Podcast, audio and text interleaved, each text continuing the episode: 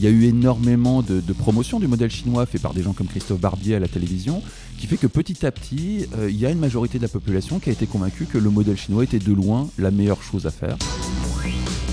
Le podcast des éclaireurs, les enjeux cachés d'Internet.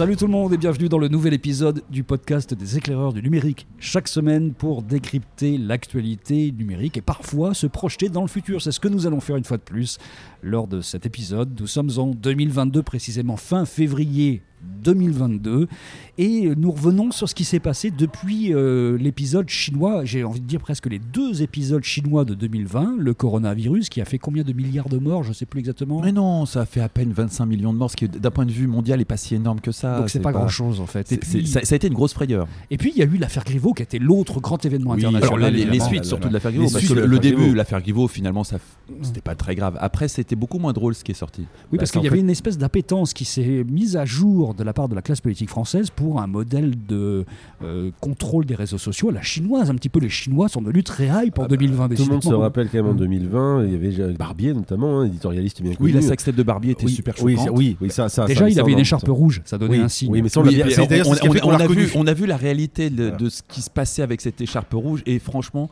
euh, alors autant Griveaux ça faisait rire tout le monde et puis ça choquait personne, il faut être honnête. Autant quand ça commençait à être les sextapes de euh, Barbier et puis Del Cabache, Del Cabache c'était super hardcore. On, on va peut-être pas en parler tout de suite, mais on en fera un numéro spécial. Mais dans toute quelle figure, à côté de ça, Barbier disait quand même les Chinois, Sur- je surtout rappelle, je le cite- Cabache et Hortefeux dans la même sextape, ça faisait beaucoup quoi. Ouais, ouais, ouais. Et, et là, franchement, euh, je pense qu'on peut se poser des questions sur la déontologie de Mediapart.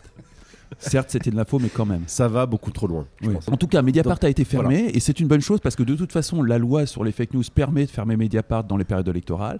Donc là, on est en pleine période électorale et oh, Mediapart est fermé. Et donc justement, donc euh, Barbier qui disait, mais les Chinois utilisent bien, ont bien des moyens de, de verrouiller ou de filtrer l'internet sur des Mhm. mots autour de la démocratie ou autre. Donc on pourrait peut-être en faire pareil. Eh Je ben, et eh je ben, trouve eh ben- extraordinaire cette vision. Mais Et, moi, je Laurent. Soli nous a fait ça une réalité. Euh, je me souviens d'une époque où il annonçait euh, sur le service public que l'intelligence artificielle. Laurent Soli, il était quoi à l'époque Je me souviens plus. À l'époque, il était, non, il était euh, président de Facebook euh, Europe. Ah oui, mais il a été débarqué depuis parce qu'il y a eu tellement de scandales avec Facebook. Oui, oui, là, oui. Mais euh, je- il, a une carrière de ministre devant lui, hein, ça paraît euh, évident. Dans les trois mois qui viennent, là, tu veux dire, Bah, le ça dépend qui va hein, être élu, qui va hein, être mais, élu, voilà. mais, euh, Ouais. normalement, si ça, de toute façon, c'est pas évident que les élections aient lieu hein, à ce stade. Oui. Donc, si les élections n'ont pas lieu, normalement, il est élu.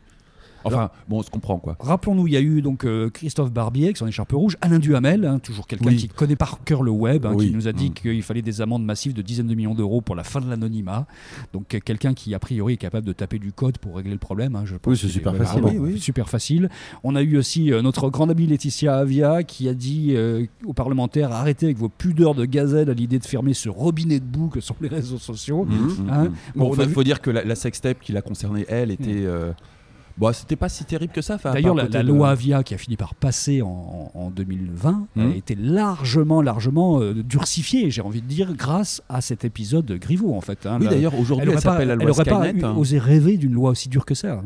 Non, non, elle n'aurait pas imaginé d'ailleurs. hein, mais Ouais. ceci dit, c'est pas non plus elle qui l'a écrit, donc faut pas non plus. Et puis, donc, il y a eu cette bataille contre l'anonymat, toujours avec le président de l'Assemblée nationale, qui a estimé dans le journal du dimanche l'anonymat est une honte. Le premier des courages est de signer, d'assumer ce que l'on dit. Alors ce qui est amusant quand même, c'est Richard Ferrand. tout ça c'est Mais non, non, non, c'est Vladimir Poutine, ça. T'as mélangé tes notes. Mais ça c'est très amusant quand même parce qu'en fait c'est tout ça est parti de donc de, de, de Griveaux, on en parlait de sa vidéo et de sa sextape alors qu'à la base en fait dans l'histoire de Griveaux il y a aucune forme d'anonymat Ah bah, mais du tout. Non, non, non, mais tu sais, l'opportunisme, euh, c'est pas. on je- sait on, tout on sait qui a signé le, Pre- le, le prenez, forfait, prenez. Alicem, Alicem qui a quand même à l'époque, hein, souvenez-vous, en 2020, beaucoup de gens se sont vraiment inquiétés d'Alicem. Eh ben, euh, Vladimir Poutine a utilisé la reconnaissance faciale pour contingenter le coronavirus. Il se trouve, est-ce que ça a été utile ou pas? Mais enfin, toujours est-il que la Russie a été relativement épargnée par le coronavirus.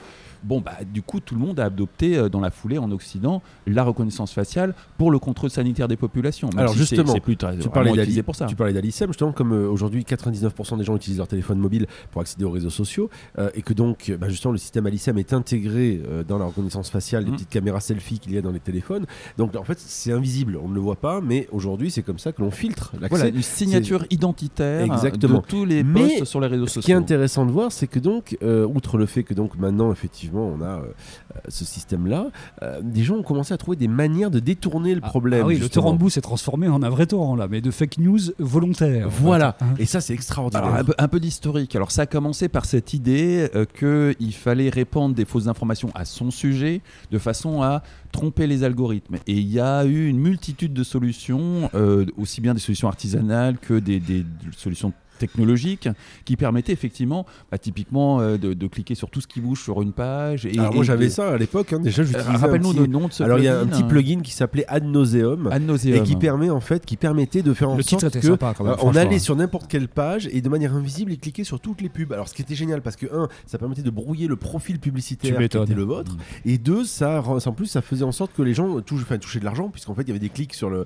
sur les pubs. Donc en fait c'est une manière en Alors, plus de, de creuser le, la tombe. de- Ah oui, parce que les annonceurs à chaque fois que ça clique. Bah oui, voilà. Ouais. On a eu l'équivalent pour surfer sur le net, histoire de tromper Google Analytics, et puis ensuite l'équivalent sur Facebook. Et à un moment, c'est, pardonnez-moi l'expression, parti en couille, parce que euh, les, les activistes les plus hardcore de la privacy se sont mis à diffuser de la fake news, de la vraie fake news, de façon à torpiller le système médiatique qui, il faut dire, avait légèrement dérivé vers une forme de pravda généralisée. Et, et- et donc, tout le monde, absolument tout le monde dans ces milieux-là, et ça, ça représente un tiers de la France, hein, c'est pas négligeable, s'est mis à diffuser sciemment de la fake news hein, de façon plus ou moins coordonnée. Et effectivement, la, la confiance en la presse aujourd'hui n'est pas mesurable. Oh, Je change rappelle que Pravda, ça veut dire vérité en russe. hein, En- donc, voilà, euh, clair que on aurait pu, on peut dire que tout le monde s'est mis à faire son petit graphique quelque part. Voilà. Et c'est devenu l'information, on va dire officielle. Tout le monde, tout le monde s'est mis à créer des, pas des faux profils, mais un écran de fumée Mm. euh, par l'usage de la fake news. Je trouve ça extraordinaire, cette manière de, de contourner le système et de le retourner. Ça vient d'un certain Hassan Elahi qui, dans un TED Talk, euh, avait raconté qu'il avait été considéré à tort comme terroriste et qu'il s'est dit bon bah il faut absolument que je réagisse à ça et qui avait inondé son compte de fake news qui avait totalement brouillé les cartes de ceux qu'il surveillait aux États-Unis. Et en fait, c'est devenu énorme grâce notamment à cet ingénieur de Facebook qui a sorti vraiment cette solution là qui permet à tout le monde de balancer de la fake news. Un, un plugin indispensable. Incroyable, Tout incroyable, parce que là tout d'un coup on sait plus qui est qui, même nous on est perdu dans les comptes de nos copains parce qu'on est obligé de se balancer des messages. Bah, Alors ça écoute, fait longtemps qu'on n'est euh, plus sur WhatsApp. oui, mais, Moi, euh, moi, mon dernier, ma dernière analyse de profil de Facebook me donne comme euh, musulman et homosexuel. Donc je pense que c'est très efficace. Ouais, c'est c'est extrêmement pertinent. C'est très pertinent. du coup, j'ai des ciblages un peu étranges, mais sinon, euh, fondamentalement, je me sens plus protégé aujourd'hui. Donc qu'est-ce qui s'est passé? Il y a eu euh, ces réactions là avec euh, donc ces- cette façon de balancer des fake news. Mais en fait, la, la réaction s'est organisée à tel point qu'aujourd'hui, finalement, les réseaux sociaux qui étaient au cœur des dernières campagnes ne sont plus réellement crédibles dans la campagne qui se présente dans trois mois parce que finalement, on n'arrive plus du tout. Oui, le, à le- analyser le quoi problème, que ce c'est que les en médias fait. le sont encore moins. Donc, euh, Je rappelle qu'on est en février 2022. Oui, oui, hein. mais justement, ce qui s'est passé, c'est qu'il y a continue à avoir du ciblage euh, publicitaire, mais comme tu le disais, euh, en fait, il est complètement inopérant maintenant. Il y eu, il faut peut-être qu'on le précise, il y a eu une espèce de bouleversement dans l'espace médiatique français quand euh, Huawei a racheté Free et a racheté l'ensemble, on va dire, de, de- des acquisitions qu'avait fait Xavier Niel. Et donc, du coup, Le Monde, Télérama, tout ça appartient aux Chinois. Tout ça maintenant est, on va dire, intégré à l'appareil de propagande chinoise, hein, on va pas se mentir. Donc, du coup, il y a euh, tout d'un coup, les Français réalisent que les médias sont un appareil de propagande. Et, ça, il faut quand même remercier les Chinois. hein. Sans eux, on n'en serait pas arrivé là. Bah, c'est vrai que là, on a vu fleurir un nombre d'articles incroyables sur les dirigeants chinois. On n'avait pas l'habitude, hein, euh, à la une du monde, de voir des portraits comme ça de, de, de premiers ministres chinois. Ça nous a changé tout d'un coup, mais finalement, on s'habitue aussi. Oui, Petit et puis petit. commander sur Alibaba plutôt qu'Amazon, ouais, dans le fond. Ouais, C'est c'est- ça aussi change pas efficace. grand chose au final à nos vies. hein. De toute façon, euh, on était colonisés d'un côté comme de l'autre. Qu'est-ce que ça change Mmh, fait. Alors, qu'est-ce que ça dit sur la, sur la campagne Est-ce qu'elle aura lieu d'ailleurs, cette campagne Alors, il y, a- il y il cette idée qui a été lancée par Le Monde, euh, d'ailleurs, dans les semaines qui ont suivi son acquisition par les Chinois, que euh, élection piège à con. Et au final, euh, il y a une très large majorité de la population française qui est d'accord pour dire que l'élection ne change pas grand-chose à leur vie, donc on pourrait tout à fait s'en passer. C'est coûteux, ça coûte un pognon de dingue, comme disait Macron, et qu'il y a des moyens plus, euh, si ce n'est démocratiques, plus efficaces d'assurer la direction du pays. Alors, ce qui est étonnant, c'est qu'on est aux approches de 2022 de ces élections, dont on ne sait pas si elles auront lieu, et euh, on parle des fake news qui inondent les réseaux sociaux. Et apparemment, c'est ce qu'a fait l'équipe de campagne de Macron lors des élections qui l'ont amené au pouvoir. C'est-à-dire inonder le, Oui, ils sont les réseaux précurseurs, sociaux de, finalement. de fake news qui permettaient justement de ne pas prêter le flanc à des attaques trop directes. Bah, on, en on en a cette fameuse partout. histoire de Ouais. l'homosexualité de Macron, et on a vu dans sa sextape par la suite que c'était euh, euh, pas du tout ça. Et, et- et fondamentalement, c'est une rumeur qui a été lancée par le clan Macron, ce qui est vachement malin. Mais c'est sûr que ça leur a un peu échappé au bout d'un moment. Oui, complètement. Bon, on a ouvert ce podcast sur une interrogation sur la validité du modèle chinois. On a vu qu'il intéressait pas mal le monde. Est-ce que finalement, démocratiquement parlant, on n'est pas aujourd'hui en train d'adopter le modèle chinois C'est-à-dire que finalement, on n'a qu'à une bonne fois pour toutes dire qu'un tel est président ou Premier ministre, et puis euh, on, on passe à autre chose. C'est plus simple. Je crois, je qu'il y a eu un glissement progressif à partir de bon an mal an 2018-2019 hein, sur le fait que le modèle chinois était parfaitement valable. Euh, il y a eu énormément de, de promotion du modèle chinois fait par des gens comme Christophe Barbier à la télévision, qui fait que petit à petit, euh, il y a une majorité de la population qui a été convaincue que le modèle chinois était de loin la meilleure chose à faire. Ah, mais dans tous les cas de figure, il est, il est très rassurant et très bien Il fait. est très rassurant, il a fait ses preuves. Euh, la Chine est stable, elle est prospère. Ils ont une croissance à rendre jaloux n'importe quel pays occidental. Euh, donc euh, on passe du modèle américain au modèle chinois.